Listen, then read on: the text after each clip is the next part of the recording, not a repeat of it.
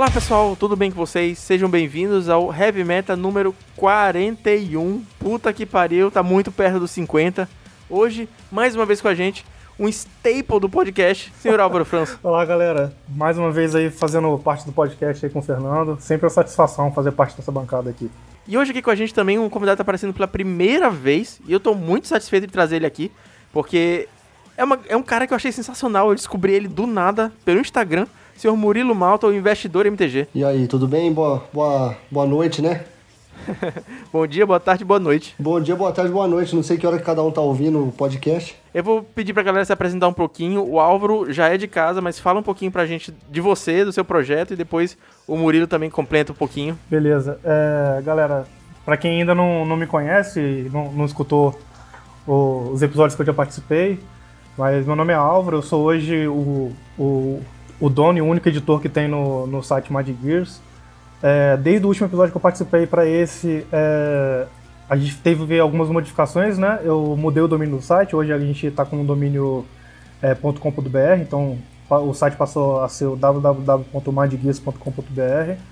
e a gente tem agora também um perfil no Instagram, então é, mind.gears, que é o, o nosso perfil lá no Instagram também, a gente posta lá os resultados de cada evento que acontece durante cada semana do metagame do Pauper no, no Magic Online e a gente faz também uma, uma série de artigos lá é, mensais e estamos já com o projeto de aumentar um pouco essa, essa série aí para uma série semanal. Então, quem puder seguir a gente lá no Instagram, eu, eu jogo Pauper já, já tem cerca de alguns milhares de anos aí, eu acho que só no Pauper deve ter uns 10 ou 12 anos de, de formato. É, e jogo Magic já desde moleque também, eu comecei com 8 anos de idade. Então é, eu tento sempre trazer essa, essa visão do, do, do jogador um pouco mais experiente no, no jogo para poder agregar no, no metagame desse formato que a gente tanto gosta aí, que é o Pauper. Meu nome é Murilo, jogo Magic aí desde 1996. Hoje eu tô com 35 anos, então comecei aí, eu tinha. É, deixa eu ver, 96? Nem sei, tinha 11 anos na época, tinha quase 12. É, meu formato favorito sempre foi o, o Modern. É que na época, quando eu comecei a jogar, a gente só tinha Extended, Legacy, que a gente jogava é, mais era Extended, Legacy e o Standard, né? E depois fui cada vez mais é, profissionalizando no jogo. Cheguei a ser campeão do Circuito Liga Magic é, no formato Standard. É, por mais que eu jogava só Modern, né? E no Pauper mesmo eu tenho pouca experiência, joguei acho que uns dois, dois torneios só na IRL. No mall mesmo devo ter jogado um, um daily ou uma- alguma, alguma liga.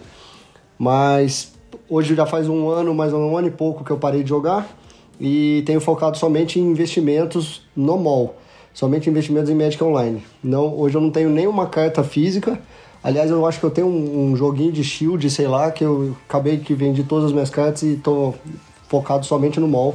Só jogo mall. É, Magic eu parei de jogar Magic IRL é, pra brincar, só jogo competindo já tem o que? Pelo menos uns 5 anos. E migrei tudo pro mall, vendi minha coleção, fui tudo pro mall. E de um ano pra cá eu não jogo mais nada, somente invisto. E agora eu comecei um projeto de não só investir no mall, mas também divulgar esses investimentos para ver se a gente traz mais gente para poder investir nisso daí, que é bem dinâmico, é bem legal. Todos os links que a gente tá comentando aqui no episódio hoje, tanto do, do Murilo, do Álvaro e os que porventura a gente comentar no podcast, vão estar na descrição. Então, antes da gente começar aqui, tem uns recadinhos rápidos. O Heavy Metal tem todas as mídias sociais. A gente tem um ciclo completo de Facebook, Twitter, Instagram, YouTube, Twitch, tá tudo lá. E falando em Twitch, eu queria te lembrar que a gente tá fazendo lives semanais. A gente tá jogando Royale toda semana em live lá na Twitch. Inclusive, eu ganhei o último Royale e todas as partidas foram jogadas em live. Foi sensacional. A, a dinâmica é muito massa. Eu tô gostando muito de ter esse contato com a galera, de jogar, conversando com o chat. Recomendo, aparece lá. Na descrição também tem os links da Pauper Guild, que é uma iniciativa global que visa trazer conteúdo e positividade para a comunidade Pauper. A gente interage bastante pelo Twitter. Recomendo que, se você não tem um Twitter, crie uma conta lá. Obviamente é grátis. E você pode interagir com a galera. Estão rolando algumas iniciativas exclusivamente por lá. E outros que estão mais abertos para a comunidade. Como o Campeonato Pauper Singleton, que eu tô jogando. No momento da gravação estou 2-1 no torneio. A gente já tá publicando alguns vídeos aqui no canal. E com certeza a gente vai ter outros campeonatozinhos por lá também. Recomendo de verdade você seguir a galera. E finalizando, como sempre, e-mails para heavymetalpauper.gmail.com Caso você tenha algum assunto um pouco mais importante para tratar, inclusive parcerias, dinheiros e tics, estamos aí sempre à disposição, beleza?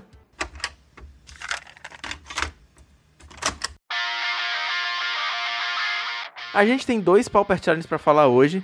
A gente vai falar um pouquinho rápido, porque tem um terceiro bloco com muito conteúdo. Inclusive, o senhor Murilo foi dar uma olhada no mercado, ele não, não manja muito do metagame Pauper. E eu tô aqui com o Álvaro, a gente vai falar um pouquinho de como é que foi esse último final de semana ali no Magic Online que, que você achou do metagame sábado, Álvaro? Cara, é assim, não foi muita surpresa, né? Eu tava dentro do que do que eu já estava esperando, até pelas, é, pelas análises que eu fiz no último, no último artigo do, do meta-análise lá no nosso site, é, eu já estava esperando que o metagame tivesse um comportamento parecido com esse. Mas uma coisa que tá, que tá me chamando a atenção é a entrada do, do Bonders Ornament, né? A gente já comentou isso algumas vezes, eu acho que você também já comentou no, nos episódios passados. Mas é uma carta que tá vindo e tá aparecendo assim, praticamente todas as listas de Tron que, que, que aparecem no, no top 8, né? É isso aí. É, eu acho que é uma carta que já virou staple do Tron.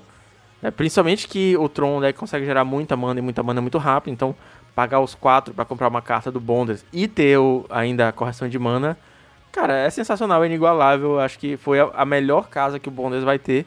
Vai ser o Tron. Ainda vai fazer estrago em muitos outros decks, mas por enquanto é, é só o Tron mesmo que está conseguindo usufruir, assim, 200% que a carta pode.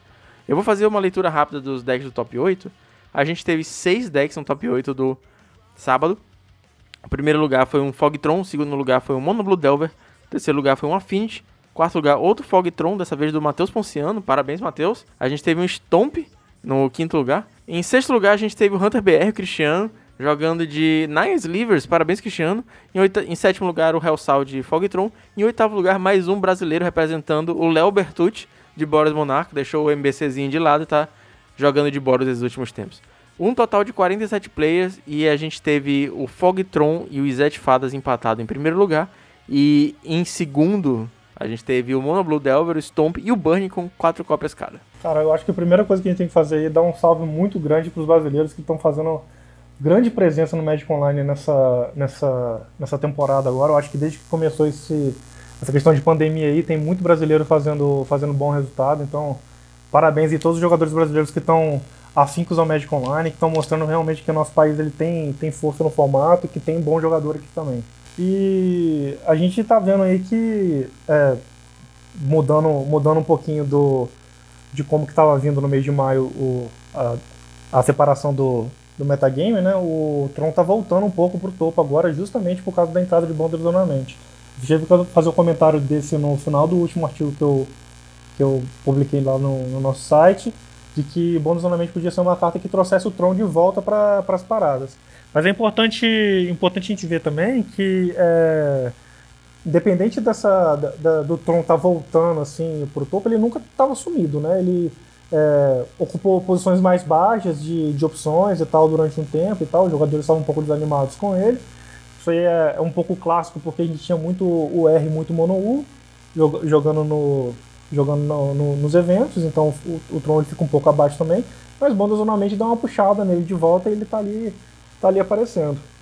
Não é como se o deck não tivesse, tivesse sumido, né? Ele não sumiu em momento nenhum, mas ele chegou a ficar um, um tempo embaixo e agora ele tá voltando para os patamares que ele tava mais ou menos lá no meio de abril, assim. Eu fico pensando uma, uma coisa sobre o Tron. Eu acho o Tron sempre é o deck que consegue responder mais rápido às mudanças do meta. Ele é o Tron que consegue se adaptar mais rápido às coisas novas que aparecem no formato. Quando baniram o Astrolab, o Tron, tipo, dominou. Tava OP, a galera tava reclamando, o Santuário voltou, deu uma acalmada. E agora a gente teve o Bonders Ornament, que é, é uma carta problemática porque é muito cara, ainda está muito cara. Hoje, no dia 22, que estamos gravando isso, segunda-feira, o Bonders dobrou o drop rate no, nos chats, mas ainda está mais de 20 ticks. Então, é, ainda é uma carta absurdamente cara, poucas pessoas têm. E o drawback dele, né, a parte ruim dele, não é ninguém é afetado, basicamente, se você é, tá jogando contra outros decks. Então, tem muita gente que não está conseguindo experimentar o Bonders.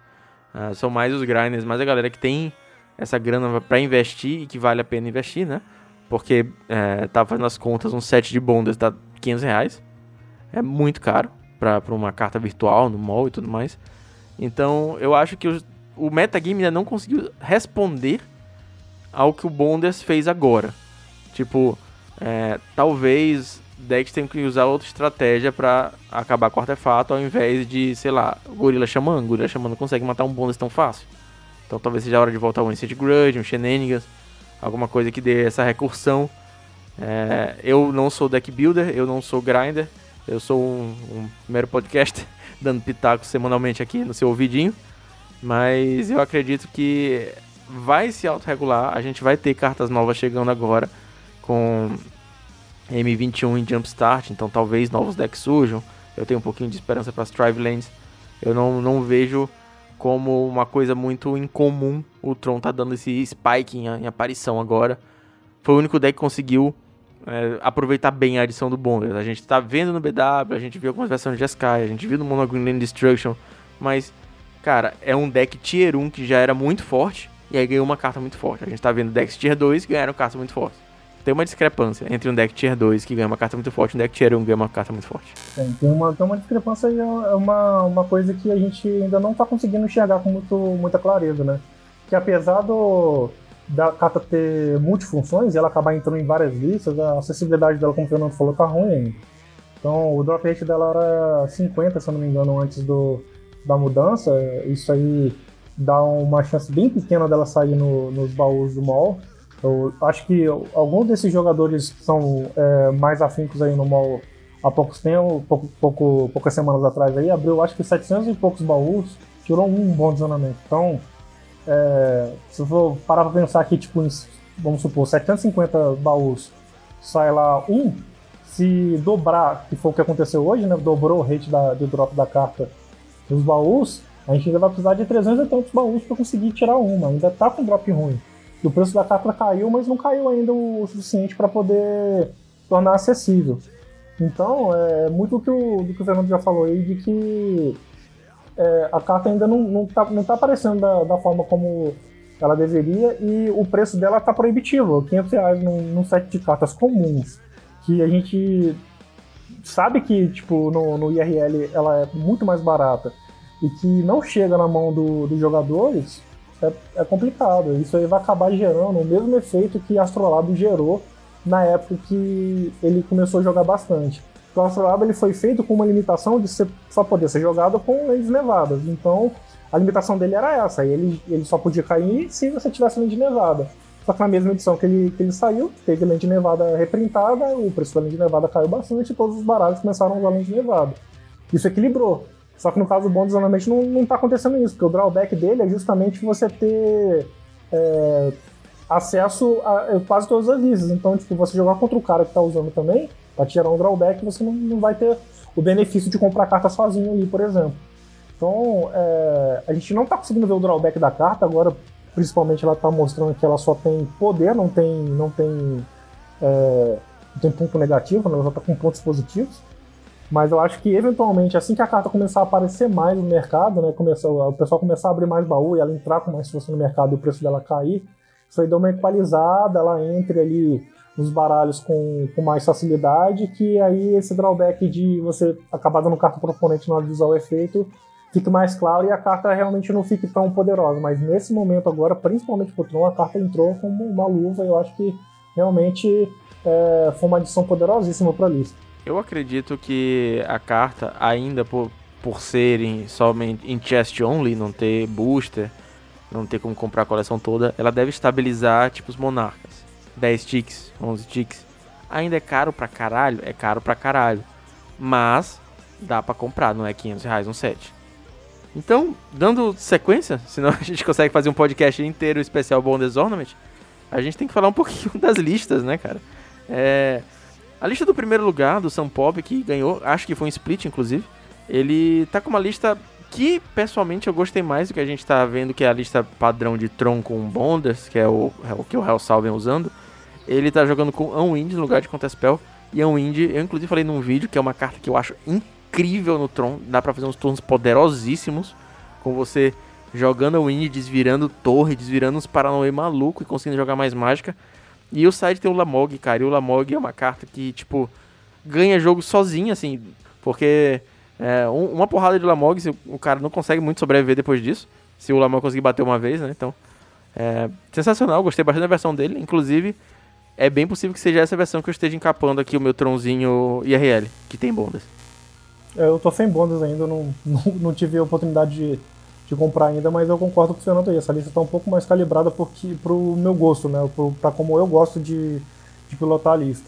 O fato dele usar mais momentos Peace e usar, e usar o Weather Storm de main deck também é uma coisa que, que me agrada, porque dá aquela sensação mais controle com menos looping, que é o, o, o Tron, né? Então, é, eu acho que se a gente fugir um pouco da, dessa versão que tá, que, que tava rodando até pouco tempo com o Tony Horn de Dignitary e, e etc., o Tron, até uns anos atrás, ele era bem encaixado nessa, nessa, nessa caixinha que o, que o, Simpo, que o Sam Pop mostrou no, no resultado que ele fez aí. E é uma lista que me agrada bastante em relação a como o baralho se comporta na hora, na hora de jogar. O fato dele rodar Rolling Thunder, rodar, rodar mais Fog pela ausência do, do Stonehorn e por rodar também uma carta que tenha vida para poder não ser tipo buy completo para um Burn, são coisas que, que realmente eu gosto bastante. A lista do segundo lugar do Bacon de Geia, do Beiço de Geia, eu achei o link desse cara sensacional.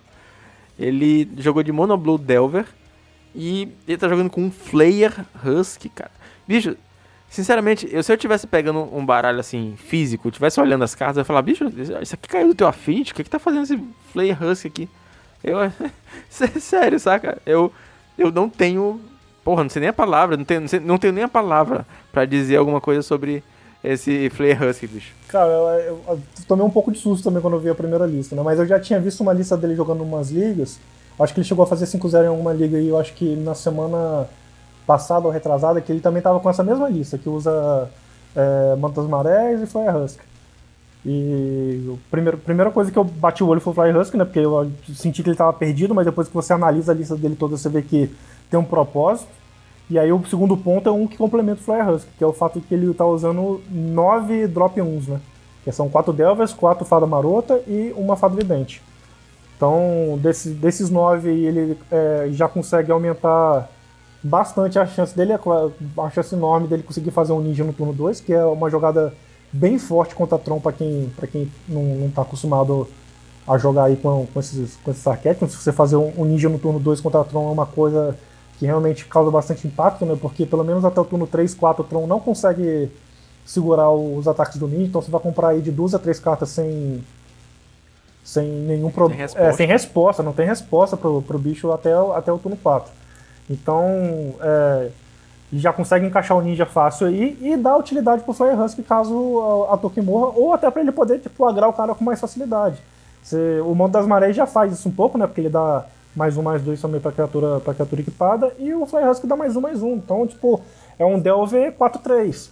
No, no, na melhor das hipóteses, e é uma fada 2-2 na, na, na pior das hipóteses. Então, não chega. Não é uma, não é uma carta que tá totalmente perdida na lista, não. O cara realmente estava pensando ali no, num pouco disso aí. Um tempo atrás eu até cheguei a ver uma lista de Monoblue. Chegou até a fazer resultado, eu acho. Que ela usava Lasca Ossos de deck. Então. É, o, o Bone Splitter eu já vi muito. Agora o Flair Husky foi um excelente insight que você trouxe aí. É por isso que a gente traz o Álvaro, galera. eu, eu, eu, gosto de olhar essas é, esquisitas justamente porque eu gosto de procurar por, o porquê das coisas, né? Então, é, eu, eu, olhei esse players aqui e eu bati o olho e falei, é, cara, isso aqui deve ser pra, tipo, conseguir agrar o, o, os controles mais rápido, poder fazer uma fada maior para não perder no, no Electric, ou poder, tipo, deixar o, o Delver grande o suficiente para poder dar um bloco efetivo em alguma criatura grande do cara, sabe? Então não, não tá perdida a carta, não. Uma outra lista que eu quero comentar é a lista do sexto lugar, do Naias Livres do, do Cristiano, Hunter BR e ele tem uma cartazinha de side, que é o Bloodfire Dwarf. E aí eu fui até o Cristiano, fui perguntar pra ele, cara, me fala um pouquinho sobre essa carta, por que, que ela tá aí e tal. É uma carta que a gente não vê, não vê sempre. Inclusive, é até interessante eu falar a carta para vocês, eu acho que muita gente não conhece de nome. Ela é, é uma criatura não custo 1, 1 barra 1, custo 1 vermelho. Ela é de Apocalipse, se vacilar, eu até tenho na caixinha, vou procurar. É, você paga um vermelho, sacrifica o Bloodfire Dwarf, ele causa 1 de dano em cada criatura sem voar. Aí eu perguntei pro Cristiano, cara, por que que tá rolando essa carta? Aí ele falou que, como é um deck cheio de criaturas que usa o Way, que usa Lead da Stampede, ele não quer arriscar o Electric dele ir pra casa do caralho. Então ele jogou com Bloodfire do off exatamente pra, pra aparecer, pra ele conseguir vir na mão, saca? Eu achei interessante a leitura dele. E certíssimo, obviamente, ele ficou em sexto lugar no challenge. Então fica aí a dica aí pra você que tá jogando de, de Slivers, ou então um deck com muito Indian Way e Leads Stampede. É, aí é sempre, é sempre uma sacada de quem tá acostumado a jogar com, com essas cartas, né? Tanto o Lead quanto o Wind, ele tem esse problema aí de que se você tem, tem side que não é criatura, eventualmente você joga os negócios pro cemitério pro fundo e não adianta. Então, se eu vou olhar pro side dele, eu acho que ele só tem quatro cartas que não são criaturas, né? Que são quatro Prismatic Strands. Que é uma carta que, se você jogar pro cemitério, não tem problema. Então, ela ainda vai ser efetiva de alguma forma. Mas o Electric não, cara. Você jogou pro fundo, jogou pro cemitério, dançou, né? Você não, não consegue mais fazer a carta. Eu acho que eu, eu já tinha visto uns comentários do, do Thiago, que é um outro amigo nosso aí também que joga de Fractus desde do, do, de sempre, desde que eu conheço ele, ele joga de Fractus. Desde Tempest. É, desde Tempestade. Desde que saiu o primeiro Fractus, ele joga de Fractus, ele adora Fractus. E ele já tinha comentado, nossa, cara, adorei esse, esse anãozinho aqui, eu vou já jogar com dois no meu side. Eu fui olhar pra ver o que que era e eu vi que era esse anão que dava um de dano. E aí, no, no, primeiro momento, eu me fiz a mesma pergunta que o Fernando, que o Fernando se fez, aí eu logo vi que, tipo, faz, faz sentido, né? Com, com um deck que só tem criatura. E as únicas mágicas buscam criaturas, você usar uma criatura de side é, é, pra, que faz o mesmo efeito de uma carta que você, que você queria usar antes que não era criatura, chega a, a encaixar como uma luva no, na lista, né? E é o mesmo, o mesmo motivo pelo qual tem algumas listas desse, desse deck que usam o Scattershot Archer de sideboard também, que é o que dá uma mana verde, um, bar, um barra 2, você vira dá um de dano em cada criatura com habilidade de voar. Então, é, ele faz quase o mesmo, o mesmo que um Electric ele faria contra alguns decks, né, como Mono Blue, R, etc. E ele consegue ser buscável também no, no Indie Way no League Stamped. Então, isso aí é uma sacada para quem, quem gosta realmente de jogar com essas cartas aí. A gente fazer um site com o máximo de criaturas possível é sempre o melhor. E, e a gente tem ainda a lista do Léo Vertucci, né? De, de, oitavo lugar, ele, ele jogou de, de Boros Monarca, teve, teve que dar uma abandonada leve aí no, no Mono Black. já tinha, tinha conversado com ele essa semana já, ele já falou que. Ele falou que, ah, eu tive que dar uma abandonada no Mono Black porque eu tava um, tava um pouco estressado. Ele jogou me comentar que teve um challenge que ele jogou, ele pegou três bans seguidos e perdeu pros três. Aí ele acabou, acabou deixando de lado um pouco do o, o Mono Black. E eu queria fazer alguns comentários da lista dele, porque a lista dele tá bem diferente do que é o convencional do Boros Monarca, né? O primeiro fato é de que ele só usa um Palace Sentinels, e normalmente lista usam de 2 a 3, dependendo do, da versão de Boros que for, se é o Monarca ou se é o Bully. E ele usa um Muldrift e um Guardião do Pacto das Guildas de main deck. O Guardião é um pouco mais comum na lista, mas ele não é staple, né? Ele não tá sempre presente, mas é uma carta que ele tá. Ela tá ali sempre circundando a lista do Boros Monarca. E eu, particularmente, é uma carta que me prejudica bastante nas minhas matches. Eu tenho até um pouco de pesadelos com o Guardião dos Pactos das Guildas. Essas últimas semanas aí eu tava jogando só de Mono Black as ligas e eu peguei, eu acho que o Lindoso metade das ligas que, que eu joguei e ele tava de Boros em todas as partidas e todas as partidas eu tive dificuldade. E a maior dificuldade que eu tinha no Guardião do Pacto das Guildas, porque contra a maioria dos decks você realmente não tem resposta, simplesmente não tem resposta. É... Contra o Mono Black você necessita limpar a mesa dele para fazer um êxito antes, que nem sempre funciona. E sendo lindoso, ele tá jogando ao redor disso, jogando quando ele tem segurança, ele tem vários bichos. Exatamente. O lindoso, como ele tipo, já domina a lista, ele sabe o que, que, que você tá planejando, porque ele já deve ter visto aquela jogada ali no mínimo 500 mil vezes. Então, ele já joga ao redor do, do que você já tá querendo fazer de resposta pro bicho dele. Então é um bicho muito difícil de tirar da mesa e é um bicho que basicamente ganha jogo sozinho contra algumas listas. Por exemplo, as listas que são monocoloridas, é, Mono Black, é, Mono U, Stomp, é, é uma carta que você desce na mesa e olha só pro cara, porque o cara não tem o que fazer contra ele. Mas Álvaro, diga. Você falou de um Muldrifter, como é que ele paga por esse Muldrifter, Álvaro? Bom, ele paga por esse Muldrifter não só com os Perfect Prism, mas como ele também usa bom de main deck, que é, o, que é mais uma inclusão do bônus de uma lista diferente do Tron.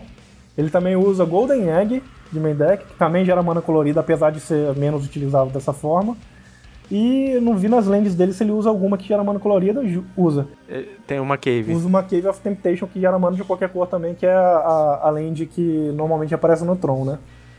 E a lista dele ficou sensacional, cara. Ele usa Bondas, que é agora a carta que tá mais hypada do momento, que já deve ter dado para ele alguns, alguns benefícios contra o Tron, né, que já deixa o Tron um pouco em xeque, apesar dele só usar dois, ainda é uma carta muito poderosa, muito boa.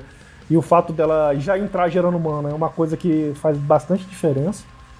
Ele usa Suffocate Films de main deck também, que também é uma carta que é muito boa contra, contra os, os mid-ranges azuis que tem agora no formato. Um Chainless Edict, né?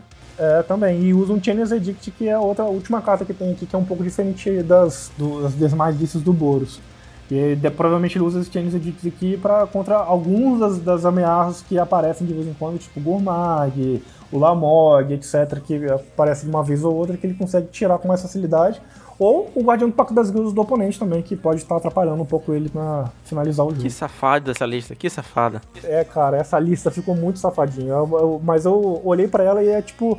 É, eu, eu, tenho um pouco de terror de jogar de Boros, né? Porque eu joguei a temporada passada inteira de Boros e eu tive ótimos resultados durante o ano inteiro. E quando eu cheguei no Nacional, fiz um resultado muito mediano. Então eu fiquei com um pouco de pânico da, da lista. Mas quando eu olho para uma lista de bolos montada dessa forma, dá vontade de voltar a jogar de novo com, com o deck. Ele ficou sensacional, o site dele também tá bem construído, tem bastante coisa aqui, tipo, para responder o formato. Enfim, a lista do cara ficou muito boa, parabéns pro, Léo pelo resultado e pela construção da lista também. Vou salvar essa lista aqui, eu tenho que preciso de algumas redundâncias para jogar com essa lista RL, mas a lista tá incrível, de fato. Eu não tinha dado tanta atenção para ela aqui, visto os detalhes, e aí o Álvaro começou a dar os highlights aqui. Eu vou salvar essa lista nesse momento aqui. Salvo. pra montar ela depois.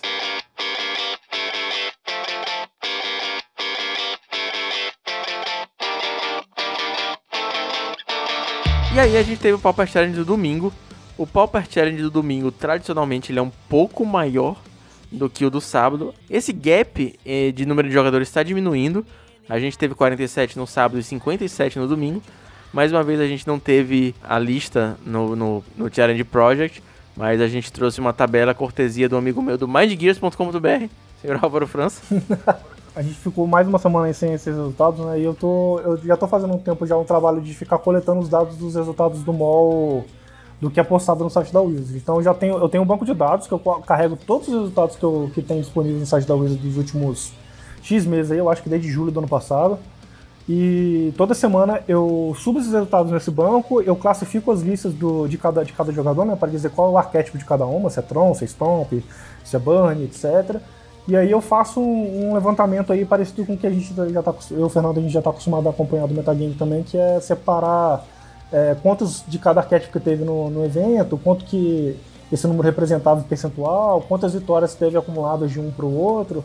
E faço esse, esse esse sumário esse resumindo que, de como foi o, o evento. A gente teve dessa vez sete decks diferentes no top 8. O primeiro lugar foi um Tron, e foi split com o segundo lugar de Stomp, né? O terceiro lugar foi um UW Tron. E apesar de além de Tron, tô classificando como deck diferente, para de ser chato com essa coisa de, de Tron, porque é diferente. A gente vai falar sobre essa lista daqui a pouco. Em quarto lugar, a gente tem um Burn. Em quinto lugar, a gente tem um B Next Level Drops, o UB Delver. Sexto lugar, um Affinity. Um sétimo lugar, um Bully, um Boros Bully. Em oitavo lugar, o único deck que se repetiu, outro Stomp. Os decks mais jogados do campeonato, a gente teve, dessa vez, três decks nas três primeiras colocações, ninguém empatadinho. O Stomp em primeiro com 7 cópias, o Tron em segundo com 6 cópias e o Mono Blue Delver em terceiro com 3 cópias. 57 players, como eu tinha dito mais cedo.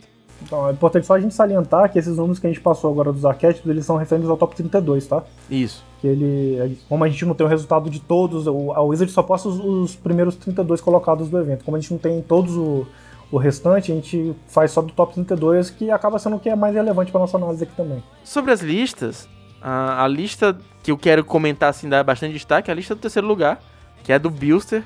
Ele tá jogando de UW Tron, por mais que seja um Tron. Ela é muito diferente do Tron que a gente já conhece, que é o Fog Tron, né? Ela tem Jin Hova, ela tem Muldrifter, mas tipo, tem dois Pallet Sentinel, tem quatro Core Skyfisher, tem quatro Travel Inspector, duas tochas de Kervek de main deck, Prismatic Strands, é um Tron com branco. Esse Tron foi chamado de Snow White Tron durante muito tempo. É, eu, particularmente, não sou muito fã dele. Eu, eu, eu não acho que ele é o melhor Tron disponível, tanto que o Fog Tron geralmente faz muito mais resultado. Mas acho muito interessante ele estar tá aparecendo e chegando no top 3 de um challenge. Nossa, cara, eu gosto bastante dessa lista. Eu lembro que na época do Snowtron aqui, que tinha ainda o Arcons Astrolabe, era uma lista que me divertia jogando, sabe? Ela pode, tipo assim, não ser a, a versão otimizada do, do arquétipo, nem trazer os mesmos resultados, mas eu me divertia muito jogando. O fato de você ter acesso a qual Skyfish para poder, tipo, voltar o seu próprio Prisma, ou voltar o seu Trouble Inspector, ou voltar o seu Mudrift de fazer de novo. É, isso já dá uma, uma dinâmica totalmente diferente de jogabilidade da lista. O Fogtron ele é muito ele é muito passivo, né? Porque ele é um control, então ele tende a ser muito passivo. E, então ele espera que você faça jogadas para que ele responda as suas jogadas. Essa lista é um pouco mais ativa, então ela funciona parecido com como funciona o Boros Monarca. Ele faz criaturas mais cedo, ele consegue ter card advantage com o fato dele poder voltar ao Prophetic Prism, fazer de novo comprar carta. Ele usa o Bonders Ornament também, para poder ter card advantage no, no mid e no late game. E tem lá, tipo, aquela aquele efeito de matar no single hit, que tipo acontece com a Fint, com a Tog e Fling, né? Que é o, a tocha de Carvec. Que eventualmente o cara pode estar ali tipo, socando com dois, com três, o ano, com um Mudrift um Core, ou com um Mudrift um Travel Spectre, ou com um Core um Travel Spectre e tal, batendo de 3 em 3, de 2 em 2, e de repente ele te dá 16 de dano e te mata. Então é, é um negócio que acontece com, com, certa frequência com, com esse tipo de lista. É uma lista que eu gosto bastante. O site do cara também tá bem legal. Tá usando Shenanigans e Shatter Impulse de, de sideboard, que são duas cartas que a gente não vê tão convencionalmente no Tron, né? Mas Shatter Impulse, principalmente, é uma carta que eu gosto bastante pela forma que ela, que, ela, que ela é empregada no formato, apesar de que na lista de Tron ela não aparece muito, mas eu acho que é uma carta que encaixa muito bem, que ela tem buyback e tal, e ela não é tipo gorila fica na mesa esperando tomar uma remoção. E ele também usa gorila também, usa o usa Selene Heart, usa é, Electricity, usa mais problemáticos que tem de sideboard, ou seja, ele está preparado para jogar contra o mid-ranges e para jogar contra os agros, que são os decks que vão dar mais trabalho para ele ali. Como ele não usa. É, não tem acesso ao loop com, com Stonehorn Dignitary e Mnemonic Wall, ele vai ter que se apoiar muito nos blocos e nas Prismatic Strands. Então ele usa um pouco de, de recursos para poder lidar com esses decks mais agressivos e com os decks que, que tendem a ser mais problemáticos para ele. Sim, o side do, do Build tá uma pintura, cara. Muito bonito ele. É bem diversificado muitas one-off, né? Muitas, uma cópia da carta. Uhum. Inclusive tem o Coalition no Guard, que é tipo o irmão mais velho, assim, porque é maior do, do que do Standard Bearer, né? Que faz a mesma coisa, só que custa 4, 2 4. Então, aguenta mais porrada. É, acho que ele tá tentando se enfrentar um pouquinho mais melhor o Burn, né?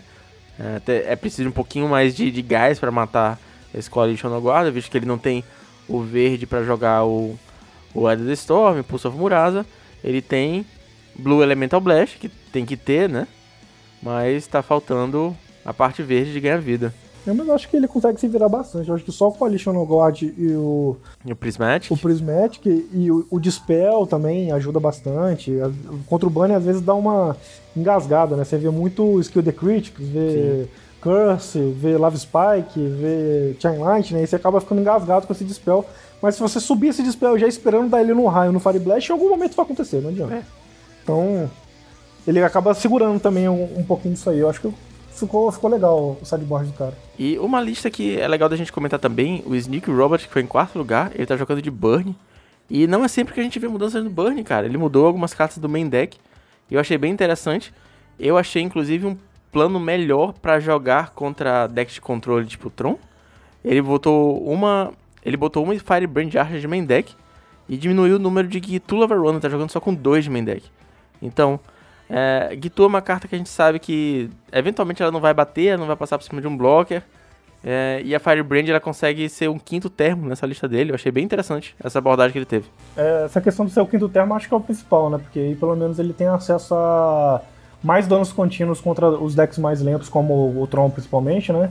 sem perder muito do, da, da, agressividade dele. E é uma carta que bate também, né? A Firebrand Arc é 2/1, então ela consegue ainda agressivar no, na mesma quantidade de dano que o Gitu Lava Runner conseguiria também, caso ele consiga. Se ele conseguir realmente passar por cima do, do, do cara batendo, ele pode usar o Gitu e o Firebrand que vai dar o mesmo dano.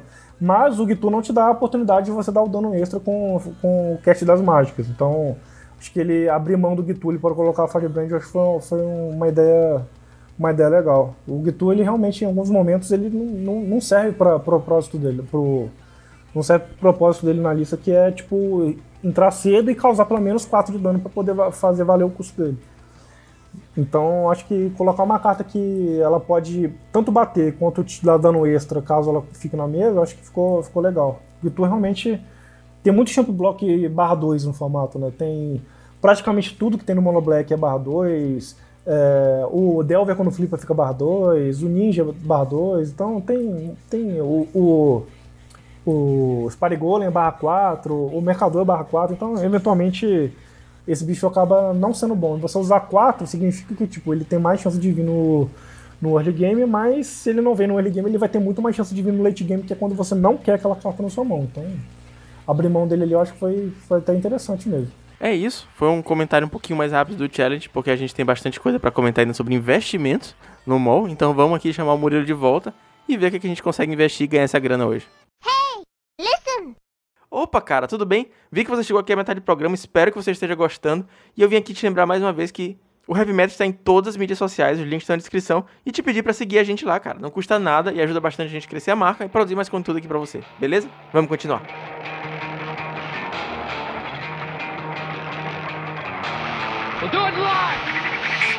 Cara, Murilo, quando eu criei o Instagram do Heavy Meta, eu comecei a seguir bastante gente do, do, do Magic, gente relevante do competitivo e tudo mais.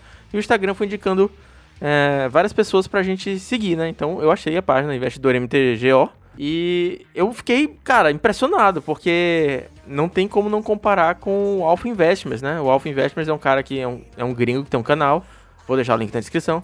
E ele fala bastante sobre investir no Magic, só que ele investe bastante no Magic físico. Uma das perguntas que eu tinha para te fazer era sobre se você também investia em Magic físico, você já explicou na introdução que não, mas conta pra gente, cara, como é que começou essa história de investimentos no mall? De repente você começou a ganhar dinheiro com algumas cartas, algumas trades inocentes e viu que tinha uma oportunidade por aí? Na verdade, assim, eu quando, é, desde quando eu jogava no, vamos falar no mundo físico, né, no IRL, eu sempre fui um pouco de, de trader também. Aliás, todo jogador de Magic é um pouco de trader. Só que a gente criou na época uma loja virtual chamava Best Deck. Aliás, a Best Deck tem até hoje, eu passei ela para um amigo meu e ele toca ela até hoje, não só com Magic, mas também tem outros é, TCGs lá. E sempre tive esse gosto pelo, pelo comércio, né? Compra e venda, compra e venda, compra no atacado, vende no varejo. E acompanho também, sou formado em administração de empresas e acompanho também é, investimento em bolsa de valores e outras coisas, né? Só que no mundo físico, eu sempre achei muito difícil esse negócio de você comprar uma carta aqui, esperar chegar no correio, é, aí você tem que esperar a carta valorizar para vender para outro e colocar no correio de novo. Então, no mall, eu comecei a, a reparar essa dinâmica dos bots de compra e venda com um pequeno spread ali. E por assim, meio que por sorte, né, ou por azar, a gente comprava, montava um deck, jogava tal, na hora de vender algumas cartas valorizavam, outras caíam o valor. E comecei a ver uma oportunidade nisso daí. Só que o desejo de realmente começar a investir foi quando, olha que inocência, né? Quando um Boros Charm, por exemplo, que eu paguei coisa de é, 7 cents é, ou 0,07 ticks, ele deixei lá parado na conta, porque eu tava até sem mexer no mall fazia um tempão. Quando eu fui, entrei na conta para dar uma limpada na conta, vender tudo, fazer, fazer ticks e realmente vender os ticks para encerrar a conta no mall, vamos falar assim, porque eu já tava algum tempo sem jogar. É, esse, o mesmo Boros Charm tava valendo coisa de ponto .60. Ou seja, 4 Boros Charm de 0,28 que eu paguei, eu fui vender a 2,40. Então eu tive um lucro ali absurdo. Então disso daí surgiu a. Pô, cara, então peraí já tem a conta, já tem alguns chiques, vamos pegar e vamos fazer o negócio acontecer. Então, eu já tinha, eu tive vontade já de fazer isso em um, um certo momento, né? É, eu, minha conta do mall é meio fresca, né? Porque eu, eu, comecei tem pouco tempo, foi, eu acho que foi tem dois anos mais ou menos, foi em 2018 e eu comecei com a conta no mall, na, na verdade, para poder treinar para o Nacional Pauper, que foi o, o primeiro nacional que eu joguei, que foi de 2018. E eu, não, eu, até então ainda não entendia direito como funcionava a dinâmica de mercado do mall, né?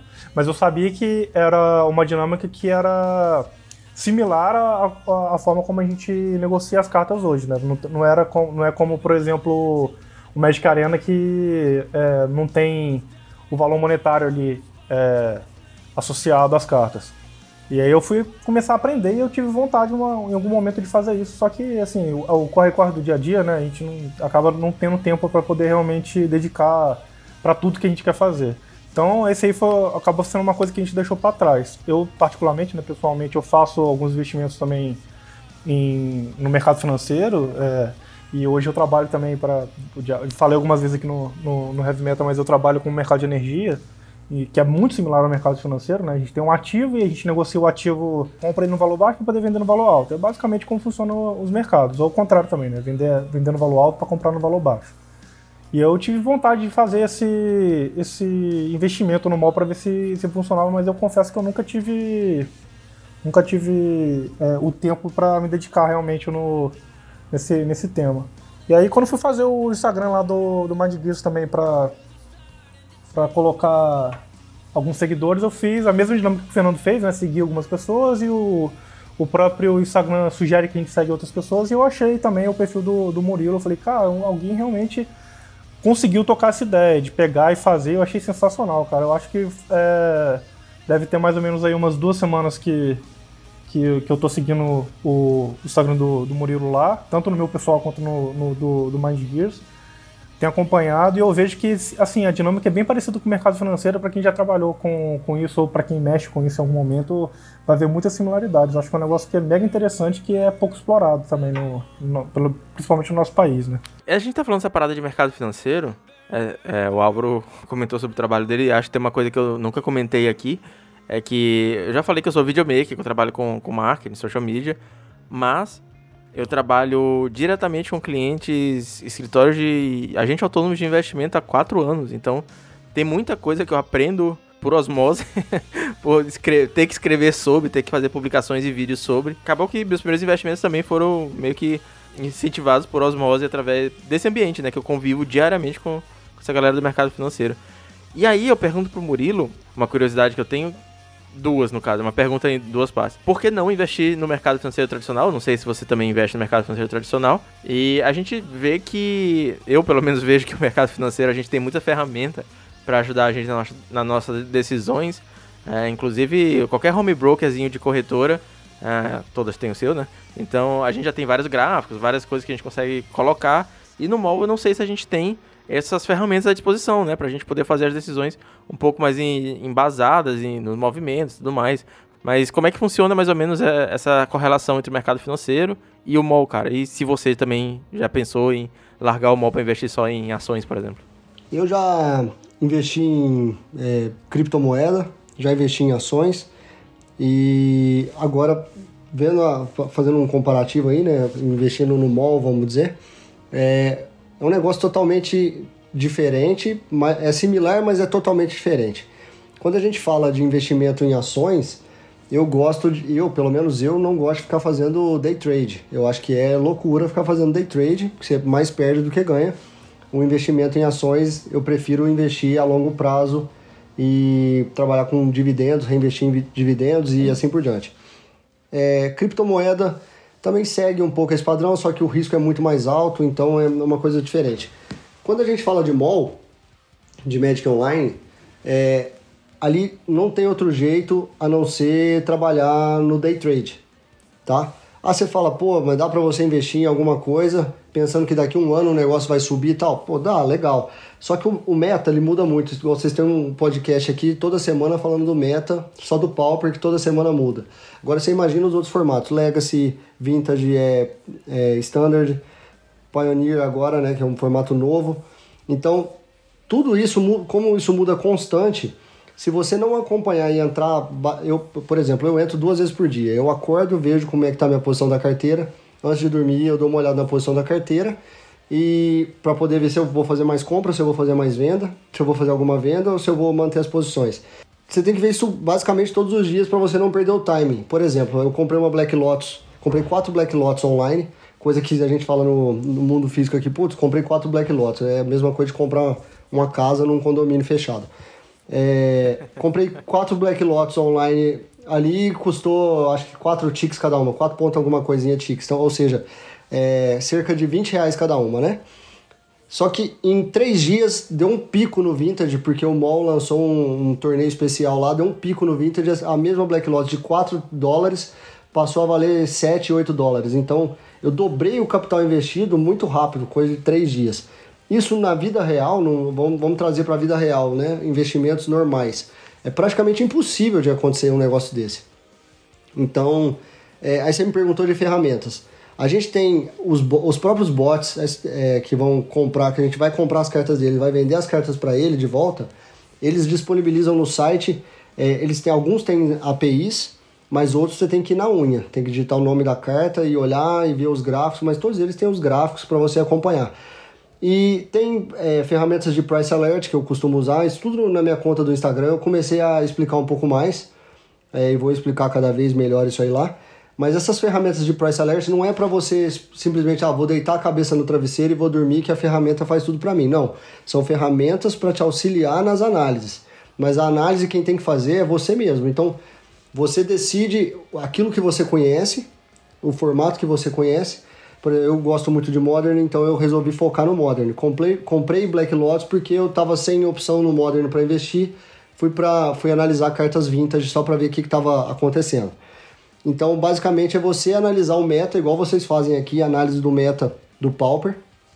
Analisando o meta, você sabe aquilo que está em preço baixo, que pode voltar a jogar e assim por diante. Não é algo extraordinário. E aí, só retomando a sua pergunta, por que não investir no mundo é, normal, né, no mercado financeiro tradicional e sim no mall? É, no mercado financeiro tradicional, a gente tem é, ações de várias empresas, então eu tenho que, por exemplo, pegar uma ação, vamos falar de Magazine Luiza aqui, que é da minha cidade, né? Sou de Franca, interior de São Paulo, Magazine Luiza é da minha cidade. É, eu tenho que analisar o Magazine Luiza, quais são os próximos passos do Magazine Luiza, analisar a diretoria, analisar é, balanço financeiro, etc. No mall, não difere muito disso, só que ao invés de eu analisar se a, se, qual é a diretoria, balanço financeiro, etc., eu vou analisar o histórico da carta, o formato que ela está jogando, os próximos decks que vão surgir, edições novas que estão para lançar, lista de banimento, coisas do próprio jogo, que a gente que joga já está acostumado a analisar de, de um jeito ou de outro. Então, basicamente é isso. Uma coisa que é, eu fico pensando, você falou que sua carteira hoje em dia está toda em, em Modern, certo? Basicamente toda em Modern. Eu tenho um pouco da carteira é, em Legacy Vintage também, mas muito pequena a quantidade como é que tá funcionando a retirada né, dos, entre aspas, dividendos? Você tem uma meta de, ok, esse mês... Eu vi, na verdade, eu vi que você tem metas, mas tem uma meta de retiradas, né, de, de resgate. Né? Todo mês você tem que... Você resgata tanto, você reaplica tanto, como é que funciona assim, seu gerenciamento de carteira? Eu, por enquanto, por mais que eu tô adotando um day trade ali, é, a minha meta ali é fazer um investimento a longo prazo. Então, por exemplo, eu comecei com 200 e poucos ticks, depois surgiu uma oportunidade de eu comprar mais 200 e poucos ticks, eu fui para 468 ticks. Então eu comecei a contar mesmo a partir dos 468. Hoje eu estou com 550 ticks, deu um mês e meio de é, operando, um mês e meio operando. Primeiro mês eu consegui fazer quase 15%.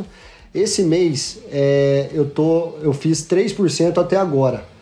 É bem menos do que o primeiro mês, só que eu adotei uma estratégia um pouco diferente agora. Eu não estou fazendo retirada, tá? 100% eu estou reinvestindo ali mesmo, porque a minha ideia é que essa carteira cresça de 468 ticks, que ela é, chegue ali em 2 mil, 3 mil ticks, e aí reinvestindo e dando um percentual aí de 10, 10%, sei lá, dando, dando uma, um retorno de 10% ao mês, aí sim eu consigo fazer uma retirada legal de 300 ticks aí, que é equivalente a 1.200 reais mais ou menos, tá? Deixa eu perguntar uma coisa. Na verdade, é uma, uma, pergunta que eu acho que deve estar todo mundo se fazendo aí, né? É, assim, no seu, no seu olhar de, de especialista no assunto, etc., você acha que dá para viver disso? Você tirar uma renda mensal que pague suas contas todas baseado nos seus investimentos no Magic Online? Tá, pra gente fazer isso daí, a gente imagina o seguinte: a diferença do mall para o mercado financeiro tradicional. No mercado financeiro tradicional, é, eu tenho lá um milhão de reais, eu jogo um milhão de reais ali em ações e deixo o negócio acontecendo. É, eu tenho dois milhões de reais, eu pego, co coloco em mais empresas e assim vai. É, o volume é muito mai maior, né?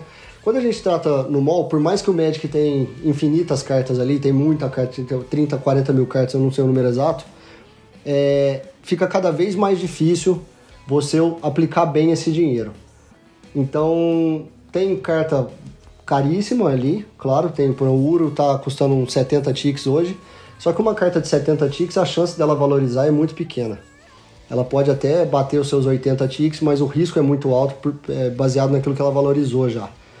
É, ou você tem que partir para cartas de 3 ticks, 5 ticks, é, 1 ticks, 0,20, sei lá. Então assim, quando eu chegar em 10, vamos, vamos falar que eu consiga chegar em 10 mil ticks. Para eu aplicar 10 mil ticks, o meu esforço vai ser muito maior do que simplesmente eu tenho o esforço hoje com 500 ticks. Então, viver só disso daí não, não é que seja difícil, mas se eu quiser tirar uma renda de 10 mil reais por mês, eu vou ter um baita de um trabalho, vai ter que virar realmente uma profissão isso daí. É, não vou poder ficar entrando só duas vezes por dia, eu vou ter que entrar de manhã, ficar uma boa parte do tempo analisando carta a manhã inteira, fazendo compra no período da tarde e ao mesmo tempo é, com o price alert ligado para fazer venda, para fazer a, a, roda girar e conseguir tirar uns 10% ali de rendimento no final do mês. É mais ou menos a galera que tenta viver de day trade também, né? Eu conheço é, vários investidores que se aventuram em, ok, essa manhã inteira eu opero na, no mini índice, no dólar, no que quer que seja, e tenta fazer uma parte da renda disso de tarde, todo mundo tem seu trabalho, entre aspas, de verdade. Então, é, é uma coisa que eu, que eu vejo que, no caso, para tentar investir do, no mall e ganhar dinheiro e a vida com isso, tinha que ser essa coisa também full time, né? Eu penso assim, tá? É, dá pra gente fazer, igual eu tava falando da estratégia desse mês, tá um pouco diferente. O mês passado eu coloquei estratégia de qualquer carta que valorizasse pelo menos 10%, eu vendia e comprava outra e assim por diante. Deu muito certo, eu fiz 14%, quase, quase 15%, 14,40% se não me engano. É, nesse mês, eu estou em 2,90 porque eu adotei uma estratégia diferente, de só vender cartas que chegassem bem próximo do, do topo dela. Então eu tenho carta lá que já valorizou é, 10%, mas que eu não vendi ainda, então estou esperando. Então, assim, como a estratégia é diferente, eu, eu tô, e o, o meu momento, assim, eu tô começando nesses investimentos com, de uma forma mais séria, né? Eu tô adotando estratégias diferentes, por mais que deu certo a primeira, porque eu quero ver a segunda se vai dar mais certo do que a primeira. Então, ainda estou em fase de teste. Uma pode ser que consuma menos trabalho do que a outra, é, que, que consuma menos meu tempo do que a outra, né? Mas é, eu só vou conseguir falar isso o mês que vem. É, esse seu trabalho no, no Instagram, é, leva a uma duas próximos assuntos que eu queria falar, que um deles é qual conselho que você tem para dar para o cara que quer começar a investir no mall. Primeiro é, você aconselha alguém a começar a investir no mall? E depois qual conselho que você dá? O meu trabalho no Instagram, ele na verdade ali, ele não é só para divulgar para as pessoas, mas também é como se fosse um um autocomprometimento meu ali, é uma coisa a mais que eu fiz para poder falar assim, não, é, segue fazendo esse trabalho, segue investindo porque o negócio dá resultado e agora não é só você, tem mais gente te acompanhando, então você tem que dar exemplo, então continue fazendo os investimentos. É mais que um puxão de orelha em mim mesmo para seguir fazendo isso. É, se eu aconselho o pessoal a investir no mall, eu só aconselho quem conhece de Magic. Quem não conhece de Magic, eu falo, cara, não mexe com isso porque o negócio é é complicado. Agora, quem já conhece de Magic, eu falo, sim, invista no mall. Cartas de valor mais alto, ela te dá 10% de lucro. O trabalho é menor, te dá um lucro de 10%. Beleza, legal. Cartas de valores menores, ela pode te dar 50%, 100%, às vezes até 200%. Então, qual investimento na vida, fora isso, te dá um retorno desse? Eu não conheço, tá? E você pode me falar, ah, não, tem coisa que te paga 3% ao dia. Eu já te falo que é pirâmide, que é esquema financeiro e que não vai funcionar. Então, é, de cara, quem conhece um pouco de investimento sabe que a taxa Selic, que é foi até semana passada é, reduziram de novo né, para 2,25 ao ano. Esse mês eu fiz 2,90 em 15 dias. Então a gente pega e fala, pô, 2,90 é muito pouco comparado com os 14 do mês passado. Beleza. Só que 2,90 comparado com uma Selic, eu já bati uma Selic que demora um ano, eu bati em 15 dias. Então, sim, eu dou um conselho para comece a investir no mall. É, e o conselho para quem começou a investir no mall é atente ao formato que você já joga. Não fique querendo seguir aquilo que eu estou postando no Instagram, porque muitas vezes eu posto ali no Instagram coisas que eu já comprei e coloquei ali, E não porque eu postei ali que é um negócio que vai dar certo. Eu não, eu não sou o dono da, da verdade. Eu tenho uma linha de raciocínio baseado naquilo que eu enxergo do metagame. É, tenho dado sorte com alguma coisa? Tenho, mas também tem coisa minha ali que está encalhada já tem um tempo e eu estou esperando valorizar. Outro conselho que eu dou: tenha paciência. Colocou ali, a carta não valorizou, não desespera tal. Deixa que uma hora ela vai chegar no valor que você quer o Magic Online ele é muito rotativo, é muita gente comprando e vendendo, o meta muda toda hora, surge uma carta nova, o jogo muda de, de ponta cabeça, então aquela carta que hoje vale centavos, ela vai chegar no pico dela de novo, é só questão de esperar. Ah, pode acontecer de eu perder dinheiro em alguma coisa? Sim, pode acontecer. Igual qualquer outra coisa na vida pode acontecer mas a chance é muito pequena, o risco é muito baixo se você tem paciência. Isso aí eu acho que são, são coisas que, assim, quando eu bati o olho no, no trabalho do Murilo, eram algumas coisas que eu já pensava. Que, primeiro, o Magic Online ele tem uma rotatividade muito grande de cartas, né? Todo, todo dia, as pessoas estão comprando e vendendo carta de uma, de uma forma muito intensa todo dia. A gente vê aí pelos, pelos uh, os amigos mais próximos que eu e o Fernando temos no, no, no formato que os caras estão o dia todo vendo lista, montando deck, jogando, testando e tal. E nesse testar, de montar lista, desmontar lista, isso aí é sempre uma, uma cartinha que entra na pool do cara, uma carta que sai. E aí você imaginar que tipo tem. Se só dentro do nosso formato já tem várias pessoas que fazem isso, se a gente for olhar todos os formatos que tem no Magic Online, isso aí dá uma quantidade enorme de cartas rotacionadas por dia. Então, acho que é, é essa questão que o Murilo falou de que tem uma rotatividade muito grande é muito bom, porque pelo, pelo menos dá liquidez para o mercado, né, que é uma coisa que a gente sofre bastante em alguns outros mercados. O mercado de energia, por exemplo, é, é um mercado muito intenso financeiramente. Né? Você, é, você precisa ter um feeling muito bom, um entendimento do, muito bom do mercado, que seria o entendimento que a gente tem de cada formato, no, fazendo um, um paralelo com o Magic Online e você precisa saber exatamente os momentos de você entrar e sair da posição, igual é em qualquer mercado. Só que a diferença é que no, no mercado de energia, como a gente tem um número limitado de comercializadoras no, no mercado, a gente acaba sofrendo com um problema de liquidez, que é quando a gente tem o produto e não consegue desovar, ou quando a gente, quando a gente não tem aquele produto e a gente está precisando dele agora e não consegue comprar também. Então, é, só de, de ter essa liquidez mais acentuada no, no Magic Online já dá um sinal positivo para quem quer investir. E é isso que o Murilo falou mesmo. Acho que para quem quer começar nessa, nessa vida aí de, de investir no Magic Online, de, de, confesso que eu já estou até pensando agora em fazer também, é, que é, se, atente, se atente um pouco do, do, formato que cada um joga, porque é esse entendimento de, de, do formato que você joga, de saber como que o formato está se comportando, o que, que pode sair para o formato agora nesse momento, o que, que tem para entrar no, no formato, como que o metagame pode se comportar de uma semana para outra, uma coisa que eu e o Fernando a gente faz aí bastante, que é a análise do metagame, ver como que o metagame está se comportando, que aí esse feeling do formato que você joga é que vai te dar o melhor direcionamento para você fazer as melhores negociações. Essa questão da, da liquidez é uma coisa que, que, sempre me pegou muito em relação a comprar para revender carta de Magic. É, eu tô no mall há muito pouco tempo, ah, comecei esse ano, um pouco me aventurando um pouco mais profundamente depois da quarentena, né? Mas é, às vezes eu até comentava assim, até com a minha esposa, ah, essa carta aqui que eu comprei por dois reais, agora tá valendo 20. Isso carta física. Ah, tu vai vender? Eu falei, não, tipo, eu vou vender uma carta, duas, aqui na cidade, saca? Então, a liquidez do Magic físico, principalmente em mercados menores, como aqui né, no Maranhão é, é ridícula, é impossível. Eu quero vender uma carta que valorizou, eu não consigo. Mas o Magic Online não tem esse problema por causa dos bots. Isso aí, tudo que vocês comentaram sobre, sobre a liquidez e tudo mais, só corrobora tudo que eu, que eu pensava. E aí, Murilo, você falou uma coisa assim que agora tem gente acompanhando e tal. E eu tava com uma dúvida, até anotei aqui no caderninho para te perguntar, porque é, eu bem sei que o mercado financeiro tem uma veia educacional muito forte, né? É uma coisa que paga minhas contas há uns 4 anos. Mas você pensa eventualmente em fazer uma, uma parada tipo soltar call, fazer, sei lá, relatório de análise de, de investimentos, porque é, não tem CVM para regular o mall, cara. Então, é, não, não precisa ser analista, não precisa ter, ter nenhuma certificação.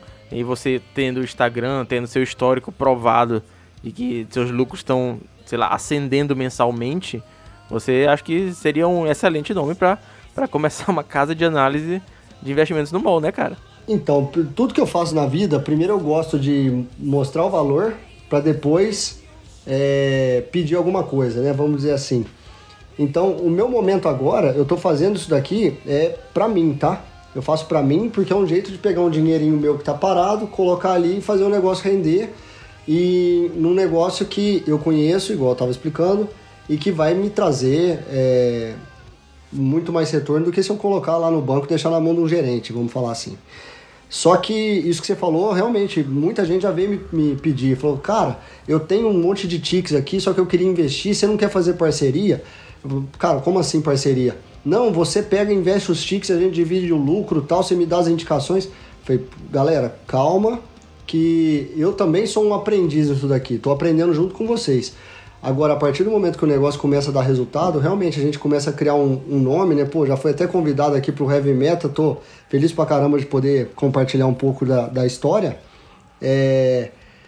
Isso daí, sim, pode ser que aconteça. A gente começar a criar relatório de análise, é, coisa, tudo que a gente puder fazer para ajudar essa comunidade, eu acho que é bacana pra caramba. E, e outra, quanto mais gente entrando e investindo, aumenta a liquidez do negócio melhora para mim de volta. Então, por que não, né? Para finalizar, antes da gente passar para a indicação de metal, é, quando eu comecei a jogar Pauper, quando, quando, em 2018, foi quando o Arena tava saindo, entre, assim, tava expandindo pro Open Beta e tudo mais. E foi um momento que todo mundo falava que o MOL estava morrendo. Ah, o MOL está morrendo, o MOL estava morrendo. E foi uma época que os preços despencaram e inclusive eu falei com o Matana já que, tipo, nessa época ele comprou muita coisa. Todo mundo saindo do mall, todo mundo vendendo coleção. E o Matana comprando. E eu tinha essa impressão do, do lado de fora de que o mall estava morrendo. Hoje estou dentro do mall, percebo que o mall está vivo, bem saudável. Aquela cabeçona cor de abroba. Mas o. essa é pros velhos da internet. É.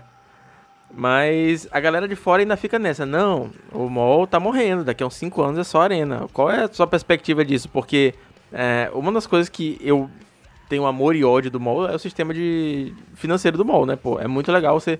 É, eu quero uma carta, eu vou lá e compro, em vez de ter que gastar um Coringa raro ou mítico que vai dar uma carta de 2 dólares, uma carta de 20 dólares, é o mesmo Coringa. E eu posso comprar uma carta de centavos de Tix se eu precisar de uma carta de centavos de Tix. Qual é a sua, sua impressão sobre a longevidade do mall, principalmente tratando-se de investimentos, né? Esse aí é o, é o maior, não vou nem falar maior, eu acho que é o único cagaço que eu tenho aí, é do dia de amanhã o negócio acabar do nada, entendeu? E realmente pode acontecer, porque não é a gente que manda no jogo, não tem agência regulatória, não tem, não tem porra nenhuma nesse negócio. É, só que é um risco que eu estou disposto a correr, porque o negócio tá, tá acontecendo. Do mesmo, eu acho e acredito assim, a Wizard é uma fonte de renda para ela. Muita gente entra lá e compra muito Tix. E se a gente fizer todas as análises do tipo quantos Tix eu preciso para jogar um torneio e quanto que aquele torneio paga e quantos jogadores entram e tal, é uma baita de uma fonte de renda é, para Wizards, tá? Então não acredito que vá acabar do nada. Essa história eu também peguei essa, essa onda aí de que o mall ia acabar por, por conta do Arena. É, comecei a jogar arena até por conta disso, porque falei, pô, eu também tenho que jogar arena, porque senão, né, eu vou ficar por fora. E aí eu comecei a ver que no arena não tem esse negócio financeiro. E eu não sei se vocês acompanham canais do, do Twitch, é, muita gente ali fazendo, que, que vive só disso, não só de jogar e fazer stream e ficar pedindo doação, mas o cara também, ele, ele ganha uma, uma liga ali, ele faz chiques, joga próximo e vai ganhando, o cara vive só disso. Então, eu acho muito difícil do MOL acabar é, de uma hora para outra, tá? É, você falou em cinco anos, pô, em cinco anos já dá pra gente ter feito muita grana nisso daqui e ter partido para um outro investimento. É, joguei bastante arena, joguei muito arena, cheguei a ser número 9 numa arena uma, é, um mês, peguei mítico, fui, fiquei nono colocado aquele mês e depois é, mas só joguei aquele mês. No outro mês parei de jogar. Perdi o tesão de jogar arena. Nunca mais joguei arena, pode ser sincero. E não gosto do gráfico do arena, por exemplo. Tem muita gente que gosta, eu não gosto. É, voltei pro mall e outra, não tem todo, todos os formatos no arena. E cara, é muito gostoso você jogar um vintage, você baixar uma Black Lotus no turno 1, é, dar um Ancestral Recall. Não tem preço isso daí. E tudo isso daí gastando muito pouco coisa que a gente sempre quis fazer quando a gente começou a jogar e nunca teve oportunidade, no mall você tem como fazer. É, e não acredito que seja tão simples para o Wizard colocar os formatos é, Eternals no Arena. Porque simplesmente você vai lá e troca um Coringa numa Black Lotus. Não, acredito que não faz muito sentido isso daí. Eu acho que esse, essa questão aí de o, o Mol falecer e o, o Arena tomar o lugar, é, realmente é um negócio que vai ficar pra, pra história mesmo. Porque isso aí não, não tem, não tem fundamento de, de ocorrência. Ah, porque daqui a cinco anos vai ser só Arena. Cara, duvido muito. Acho que a gente vê já hoje muitos sinais de que isso não tem como acontecer. Primeiro, é, é, a questão mais clara é o gerenciamento financeiro de cada, cada plataforma. Né? O MOL tem um, um, uma, uma economia e o Arena tem uma forma totalmente diferente. E não tem como você transportar um para o outro sem gerar ônus e sem gerar perda para a empresa. Porque hoje, a quantidade de jogadores que estão no mall e que não estão dispostos a sair do mall é grande o suficiente para que esses jogadores, caso sejam prejudicados, eles simplesmente não joguem mais nada da empresa. Então, não, não tem, não tem uma, uma forma de parear isso aí sem, sem gerar ônus, né? Acho que no, no máximo do máximo, que eu acho que é, é super improvável, que é a empresa fazer uma forma de migração do, do mall para arena, fazendo com que os jogadores ganhem alguma coisa por migrar a conta deles do mall para arena, porque eu acho que simplesmente não dá certo. Primeiro porque o, o Arena ele já foi feito de uma forma que não permite uma economia variada. Por exemplo, é, Magic Arena não, não te permite ter mais de quatro cópias da mesma carta. Então, mais, a, a, menos que ela tenha sido editada em edições diferentes, né? Mas quatro cópias da mesma carta, da mesma edição, você não pode ter. Então isso já deixa claro que não tem, não tem como é, você gerar uma, uma economia que se retroalimenta, né? Porque se você só tem, pode ter quatro cartas, você passou as quatro, você vai precisar de quatro depois você vender de novo. Então não, não tem como fazer isso. E o segundo é que a gente não tem essa transação clara dentro do, do Arena de é, quanto que vale, por exemplo, 100 gold em dinheiro. Quanto, quantos reais vale 100 gold? 1000 gold? Quantos reais valem, valem, sei lá, 3 mil gemas? Tem o preço que eles colocam lá na loja, né? Mas é, o preço que isso vai ser transportado de for para fora do jogo não, não existe, porque isso realmente não, não é uma moeda que você comercializa. Não tem como você passar gema e gold de um lado para outro, para outros, outros jogadores. Isso aí já é um ponto que é claríssimo, que deixa, que deixa mais do que evidente que não tem como um substituir o outro. E o outro ponto também é que os dois, os, as duas plataformas elas seguem é, equipes de desenvolvimento diferentes, é, são áreas de gestão diferentes dentro da, da empresa e elas é, têm objetivos diferentes. O Magic Arena ele surgiu para poder, poder preencher o espaço de esportes que a Wizards não, não tinha praticamente. Só o Magic Online não conseguia preencher isso, porque não se enquadrava no que hoje a gente considera esportes. Não dá para transformar o mall em esportes hoje. Porque é uma coisa que no, no esportes, como a gente vê, por exemplo, League of Legends, Hearthstone, é, o próprio Magic Arena hoje também, todos os outros jogos que são, são dessa categoria hoje, eles são jogos feitos para poder ser exibidos. Eles exibem uma apresentação pro, pro público. Ele tem um gráfico bonito, tem animação e tem isso, tem aquilo. São coisas que são feitas para poder gerar uma publicidade, gerar um evento que consiga ser transmitido para todo mundo, todo mundo poder acompanhar. Se for pensar nisso com o Magic, com o, o Magic Online hoje, não, não, tem cabimento. Imagina uma partida transmitida de Magic Online é, de um, por, uma, por um evento do, do, do, porte que o Magic Arena hoje transmite. Não, não, não é uma coisa que vai ser legal. Hoje a gente consegue assim, acompanhar live, a gente acompanha a transmissão comentada de, de final de evento, top 8 de evento, mas não é a mesma coisa. Então a ideia que eles trouxeram pro Magic Arena era justamente preencher um pouco dessa lacuna do esportes pro, pro Wizards, que não tinha ainda essa, essa coisa bem plantada dentro da empresa. Eu acho que essa questão aí do Arena substituir o Magic Online realmente não é uma coisa que vai acontecer. Perfeito, perfeito, eu concordo. Concordo também com os pontos levantados. Eu acho que também o, o MOL hoje em dia ele tem muito a oferecer em relação ao Arena. É, eu joguei Arena também durante umas férias do, do trabalho. Eu passei tipo um mês jogando Arena e Far Cry 5. Mas não voltei mais depois disso. Hoje em dia eu até desinstalei a Arena do meu computador. E adoro o MOL, cara. Sinceramente, eu acho que o MOL, como um simulador de Magic, ele é uma plataforma inigualável. E o Arena, como um jogo de videogame, ele é uma plataforma inigualável. Então eu acho que os dois conseguem coexistir. E tem espaço para os dois. E tem espaço para investir nos dois. Então, É, finalizando o podcast, a gente não pode deixar de fugir da nossa indicação de metal.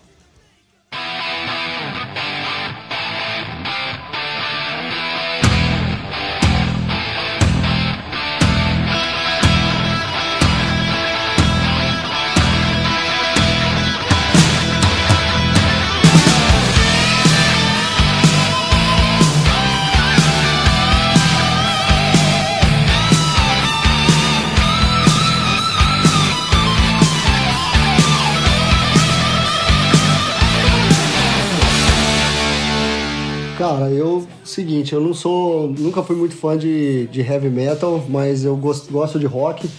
É, passei boa parte da minha infância, até hoje em dia, escuto muito é, Scorpions. É, o, é o, a banda que eu mais gosto, assim, minha banda favorita seria Scorpions. Massa. Se fosse pra indicar, eu indicaria, na verdade, o álbum inteiro, que é acústico, gravado com a orquestra, a orquestra filarmônica aí. Cara, top demais, é o que eu mais gosto.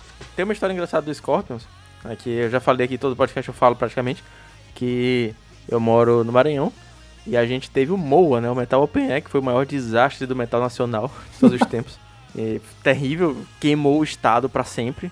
A gente tava indo numa vibe de shows muito boas, que começou com Scorpions. Teve um show do Scorpions aqui internacional em São Luís, lotou, cara, deu gente pra caralho e tava indo muito bem. A gente teve um show do Blood Guardian. Eu fui, minha banda preferida, assim, todos os tempos provavelmente é o Blood Guard, então eu fui também. E a gente tava indo num âmbito, assim, porra, numa sequência sensacional. E aí teve esse passo maior que as pernas, que foi o Moa. E se eles tivessem trazido só o Megadeth, teria sido incrível e a gente poderia ter continuando com os Baby Steps. Mas, eu divago. Senhor Álvaro, sua indicação. Hoje eu vou novamente indicar um Iron Maiden, cara. Eu vou indicar Aces High, que é uma música que eu tenho escutado bastante ultimamente.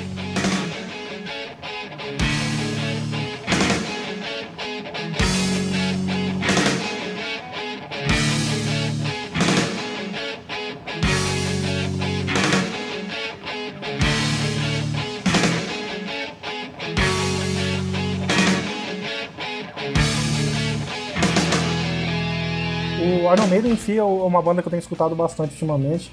Marcou um pedaço da minha infância, acho que eu já comentei isso no podcast que eu participei anteriormente, né?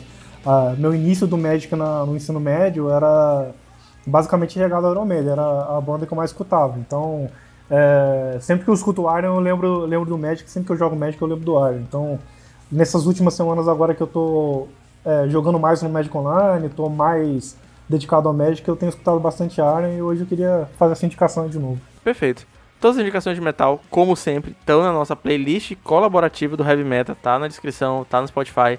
Sensacional, a gente tem músicas de 41 episódios, mais dois primers, mais três especiais, tá tudo lá. Recomendo que você siga, tem muita música legal. Galera, muito obrigado mais uma vez por ter é, disponibilizado o tempo de participar aqui do Heavy Metal. Agradeço pra caralho a presença do Álvaro. O Álvaro é um amigão, a gente tá sempre é, debatendo, conversando. E o Murilo, cara, foi muito legal te conhecer, gosto muito do trabalho, desejo bastante sucesso, é, tanto nos seus investimentos quanto nas suas mídias sociais, bastante alcance, cara. Obrigadão aí, galera. Eu que agradeço a participação aí, o convite, tá? É, eu sei que você vai deixar na descrição, mas pessoal que tá ouvindo aí, segue a gente lá, tanto no Twitter quanto no Instagram, Investidor MTGO. É, muito obrigado e até a próxima. Valeu, galera. Muito obrigado, Fernando, e novamente pelo convite. É sempre uma satisfação participar do Heavy Metal. E em breve estaremos aí novamente. É isso aí, tem que bater o recorde de participante, né? Já falta pouquinho, né? Eu acho que agora só, só, só falta mais uns dois. Se cuidaria. Valeu, galera. Falou, até semana que vem.